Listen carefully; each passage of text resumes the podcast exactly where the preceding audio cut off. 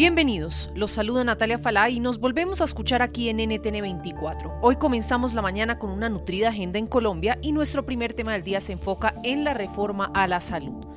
Llegar a este punto es muy importante porque lo que vamos a reivindicar con esta reforma a la salud es el derecho fundamental a la salud. Es una conquista de los movimientos sociales, del pensamiento democrático de este país que le dijo no más a los negocios con la vida. Ahí escuchaban las más recientes palabras de la ministra de Salud de Colombia, Carolina Corcho, pues el día de ayer finalmente el Gobierno Nacional radicó el documento con el nuevo modelo y varios son los puntos clave que se conocieron. Entre ellos, que existirá un sistema de información único las CPS continuarán y se transformarán como centros de atención primaria. La atención prioritaria preventiva predictiva cubrirá territorios alejados en Colombia y zonas vulnerables de la población en ciudades capitales. Los médicos tendrán una junta médica que revisará y aprobará las decisiones con los pacientes. Y ADRES, la administradora de los recursos del Sistema General de Seguridad Social en Salud, será el pagador y tendrá varios fondos regionales cuyos gerentes serán elegidos por una junta tripartita integrada por un representante de los empleados, uno de los empresarios y uno del gobierno. El proyecto también contempla facultades extraordinarias para el presidente Petro con el propósito de dictar disposiciones laborales y administrativas en el sector de la salud. Veamos lo que dijo el mandatario frente a lo que vislumbra en el nuevo sistema que propone su gobierno.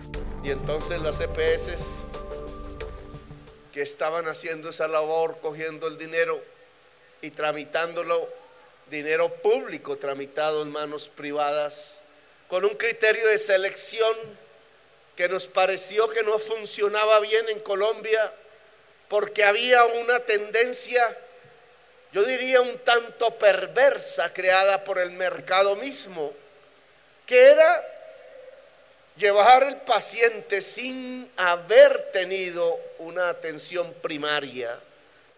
El sistema de salud que surge de esta ley es un sistema planificado, con una fuerte presencia estatal, sí señores, pero mixto porque permite la presencia privada, indudablemente Aunque algunas de las EPS continúan, lo cierto es que no podrán crearse más entidades similares, es decir, no habrá EPS nuevas. En entrevista a la ministra de Salud Carolina Corcho, el director de nuestra cadena aliada Noticias RCN, José Manuel Acevedo, le insistió en que el futuro de estas entidades podría ser el de una salida por la puerta de atrás. Escuchen ustedes parte de esta entrevista. ¿El rol de las EPS cuál será? Bueno, básicamente tenemos que decir que de todas las EPS que tenemos hoy, más o menos como 8 y 9 o 9 cumplen con los requisitos mínimos para seguir operando. Eso es una realidad. En dos años, 11.5 millones de colombianos aproximadamente pues estarán en EPS que ya tienen que ser liquidadas. Cuando nosotros le planteamos a las EPS, bueno, recíbame en estos ciudadanos, pues ellos nos dicen es que se vuelve un juego de dominó si se liquidan esas EPS, inmediatamente nosotros entramos en crisis, en insolvencia. Por eso es la reforma. Tiene que entrar el nuevo modelo de salud. En ningún momento el articulado dice que se va a eliminar EPS. Pero déjeme avanzar con este tema de las EPS, porque algunos oyéndola de pronto pueden decir, ah, no las van a acabar ya, pero las quieren acabar en un ratico. ¿Esa puede ser una interpretación correcta? Pues eso no es lo que dice la ley. Las EPS que cumplan con esas características de territorialización, de hacer atención primaria en salud, podrán continuar por el tiempo que se puedan quedar. Yo le digo que de todas maneras la oigo a usted y digo, sí van a acabar las EPS al final, por la puerta de atrás y en un ratico, pero sí las van a acabar. Tenemos una situación y es una realidad, José Manuel, es que en este momento la mayoría de las EPS no cumple. Y cuando yo me reúno con las EPS y les digo, ¿Qué hago con los 1.7 millones de afiliados a Sabia Salud? Señores de Sura, me lo reciben, me dicen, no puedo. ¿Y qué hacemos entonces con la mitad del país? El sistema es un derecho fundamental, el sistema debe garantizar un derecho fundamental. Yo creo que de alguna manera llegamos a un tope porque no le podemos decir a más de 11 millones en Colombia de ciudadanos que no son viables. Y ojo a este dato, el costo de la transformación total del sistema ascenderá a más de 24 billones de pesos. La ministra Carolina Cocho asegura que esto será progresivo y a largo plazo. Lo que estamos proponiendo es que ese fondo ADRES se desconcentre y pague directamente a las clínicas y los hospitales. Todo colombiano de manera básica tiene que tenerlo más cerca en su municipio una sala de partos, un servicio de urgencias, una consulta de medicina general y los hospitales públicos dejarían de ser una empresa social del Estado y se convertirían en instituciones de salud. En cuanto a los centros de atención primaria, el país necesitará 2.973 de esos lugares para cumplir la meta de uno por cada 20.000 personas. Ante nuestros micrófonos, expertos analizaron la viabilidad de esta propuesta. Esto dice Luis Jorge Hernández, director de investigaciones de la Facultad de Medicina de la Universidad de los Andes en Colombia. Desarrollar bien el modelo de atención primaria. El modelo de atención primaria no es primer nivel, es red de servicios y responde a las necesidades de la, de la población. Y no hay que pasar por alto que son muchas las dudas que tienen los ciudadanos en el país con la reforma a la salud. Desde las diferentes regiones piden al Congreso un estudio muy juicioso de este proyecto. Eso es lo que necesitamos saber, qué es la reforma a la salud.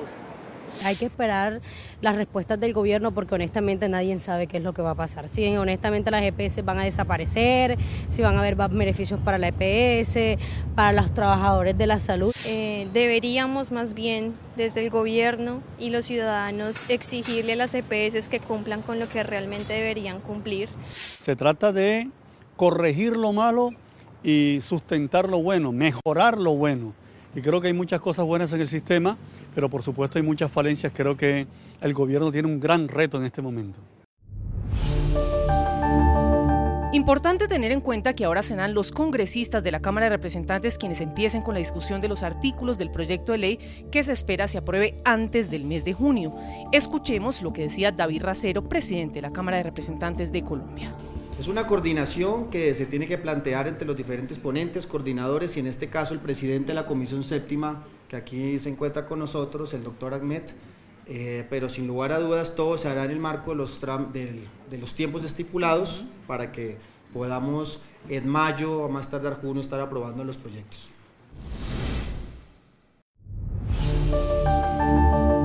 Tenemos otro tema a destacar en la agenda en Colombia hoy. Este lunes se dio inicio a un nuevo ciclo de conversaciones entre el gobierno de Gustavo Petro y la guerrilla del ELN. Recuerden ustedes que es la capital mexicana donde las delegaciones están reunidas para adelantar este proceso. La senadora María José Pizarro, quien forma parte de la delegación del gobierno, habló ante los micrófonos de nuestra cadena aliada Noticias RCN. La participación activa de la sociedad colombiana, incidente de la sociedad colombiana, con cambios. Eh, espacios de participación nuevos eh, que realmente le den la tranquilidad a quienes sufren los rigores de la guerra de que han podido ser escuchados y que eso se traduce en acciones efectivas. En la agenda pactada para discutir en este ciclo figura la participación de la sociedad civil en los diálogos y un punto álgido en la mesa es el cese al fuego bilateral. Hay que encontrar los mecanismos, pero por supuesto empezar eh, a quitarle eh, el valor a las armas y darle el valor a la palabra, que es algo que tenemos que recuperar. Hasta ahora no se tiene una fecha estipulada de cuánto podrá tardar este nuevo ciclo de diálogo, pero fuentes cercanas al proceso hablan de nuevos integrantes en la mesa, no necesariamente en calidad de delegados, sino de facilitadores de paz. Across America, BP supports more than 275,000 jobs to keep energy flowing. Jobs like updating turbines at one of our Indiana wind farms and producing more oil and gas with fewer operational emissions in the Gulf of Mexico. It's and, not or. See what doing both means for energy nationwide at bp.com slash investing in America.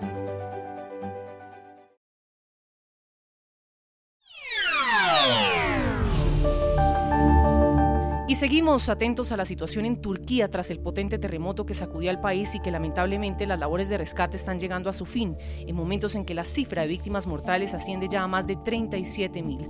La ONU estima que la cifra de muertos en Turquía y Siria se duplicará y superará los 50 mil, en el que ha sido denominado el terremoto más desastroso en 100 años. Naciones Unidas ha advertido también que en este momento al menos 870 mil personas necesitan urgentemente comidas calientes tanto en Turquía como en Siria La ONU señala que solo en Siria hasta 5,3 millones de personas pueden haberse quedado sin un hogar. La Organización Mundial de la Salud ha pedido 42,8 millones de dólares para hacer frente a las necesidades sanitarias inmediatas, ya que decenas de hospitales han resultado dañados. En medio de un panorama desolador se suma además a la tragedia un hecho que desata conmoción, pues una cacería judicial ha lanzado ahora a Turquía en contra de 131 sospechosos detenidos e identificados como responsables del derrumbe de algunos de los miles de edificios arrasados en las 10 provincias más afectadas. Algunos de los detenidos fueron incluso sorprendidos mientras intentaban abandonar el país. Las personas implicadas en la construcción de edificios defectuosos habrían agravado aún más las consecuencias de este terremoto. Se esperan nuevos arrestos en los próximos días. Across America, BP supports more than 275,000 jobs to keep energy flowing. Jobs like building grid scale solar energy in Ohio and producing gas with fewer operational emissions in Texas. It's and, not or. See what doing both means for energy nationwide at bp.com slash investing in America.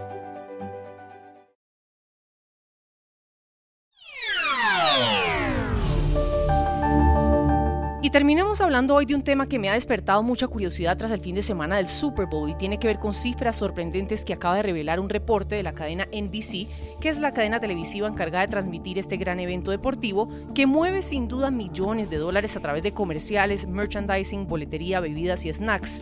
Pues ojo a estos datos. En 2022, el costo del espacio publicitario de 30 segundos de transmisión del partido estuvo alrededor de los 6,2 millones de dólares. Y si se trataba de pautar en el mejor espacio del evento, el costo fue de 7,2 millones de dólares. Este 2023, el valor subió teniendo en cuenta los incrementos naturales del mercado y ya estamos hablando de al menos 10 millones de dólares por espacio publicitario de solo 30 segundos. Y hablemos del precio de las entradas.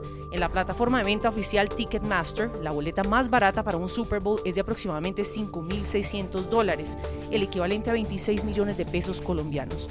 Y si hablamos del boleto más caro, podemos estar hablando de más de 25 mil dólares, casi 120 millones de pesos colombianos a la tasa de cambio de hoy.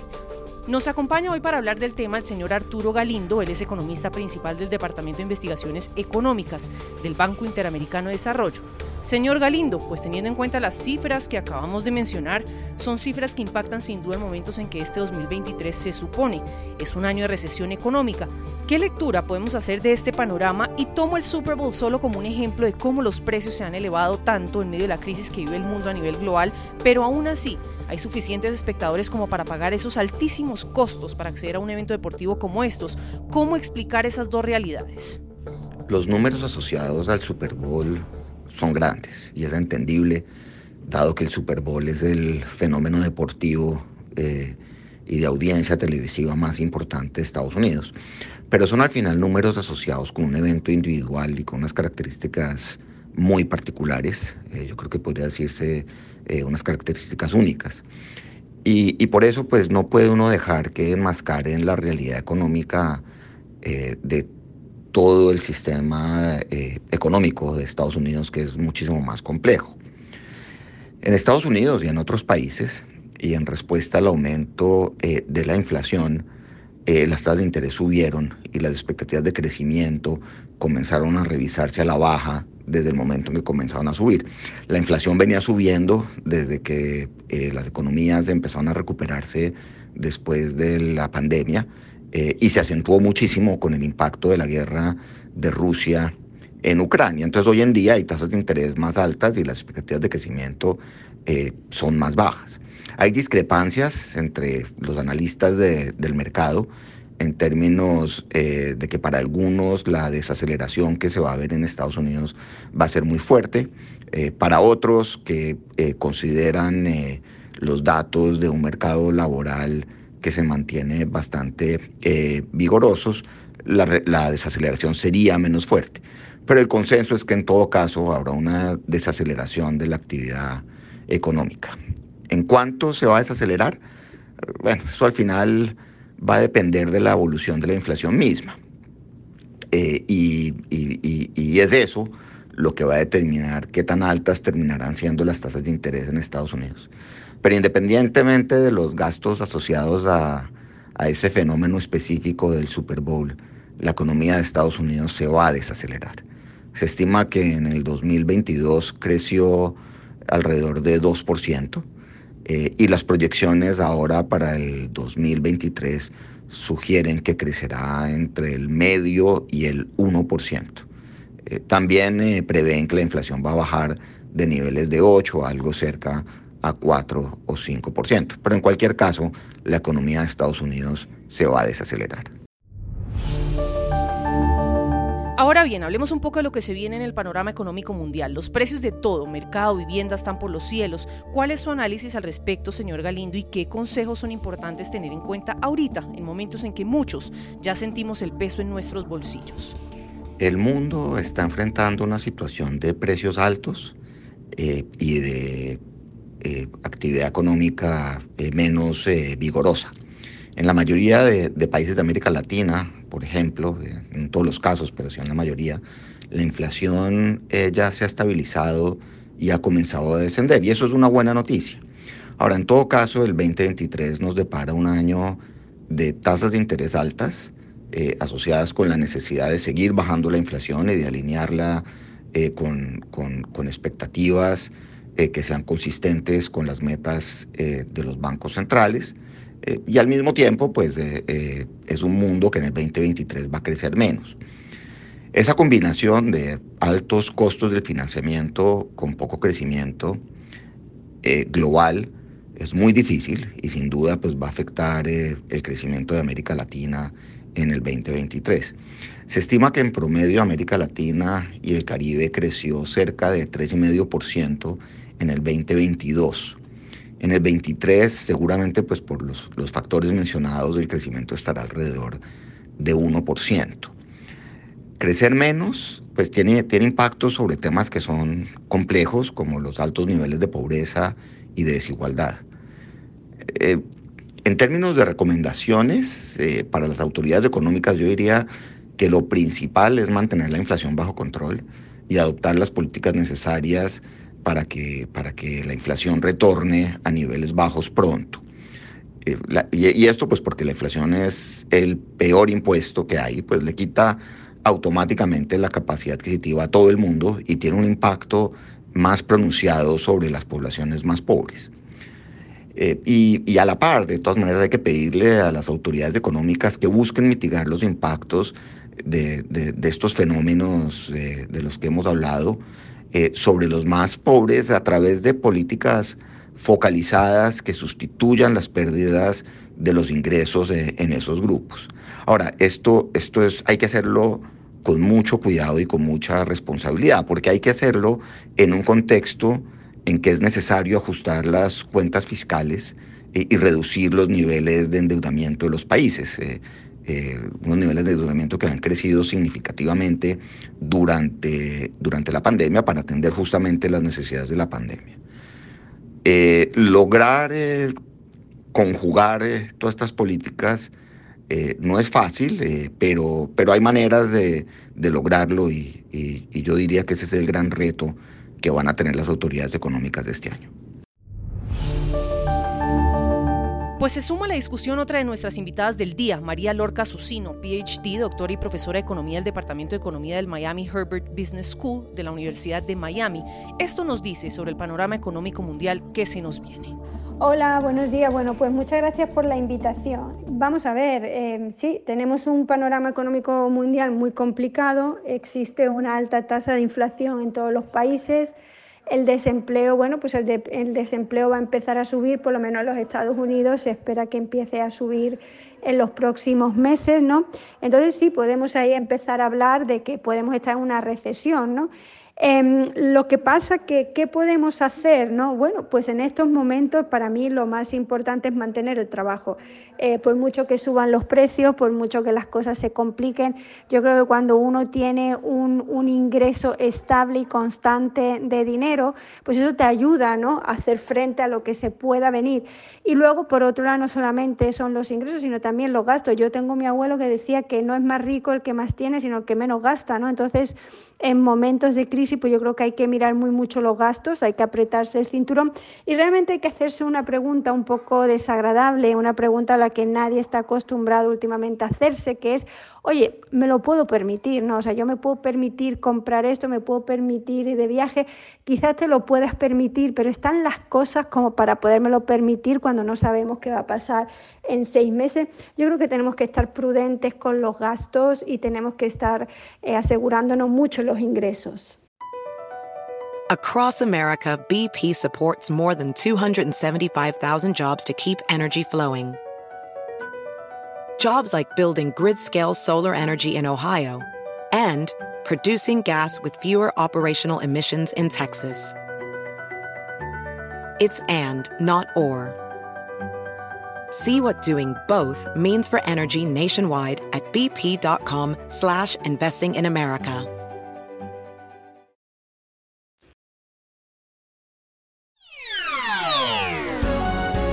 Le gustó este podcast, puede buscar más de nuestro contenido en www.ntn24.com. Soy Natalia Falá y ha sido, como siempre, un gusto estar con ustedes. En mis redes sociales me encuentran como Natalia Falá en Twitter o en Instagram. En NTN24 te informamos y te acompañamos.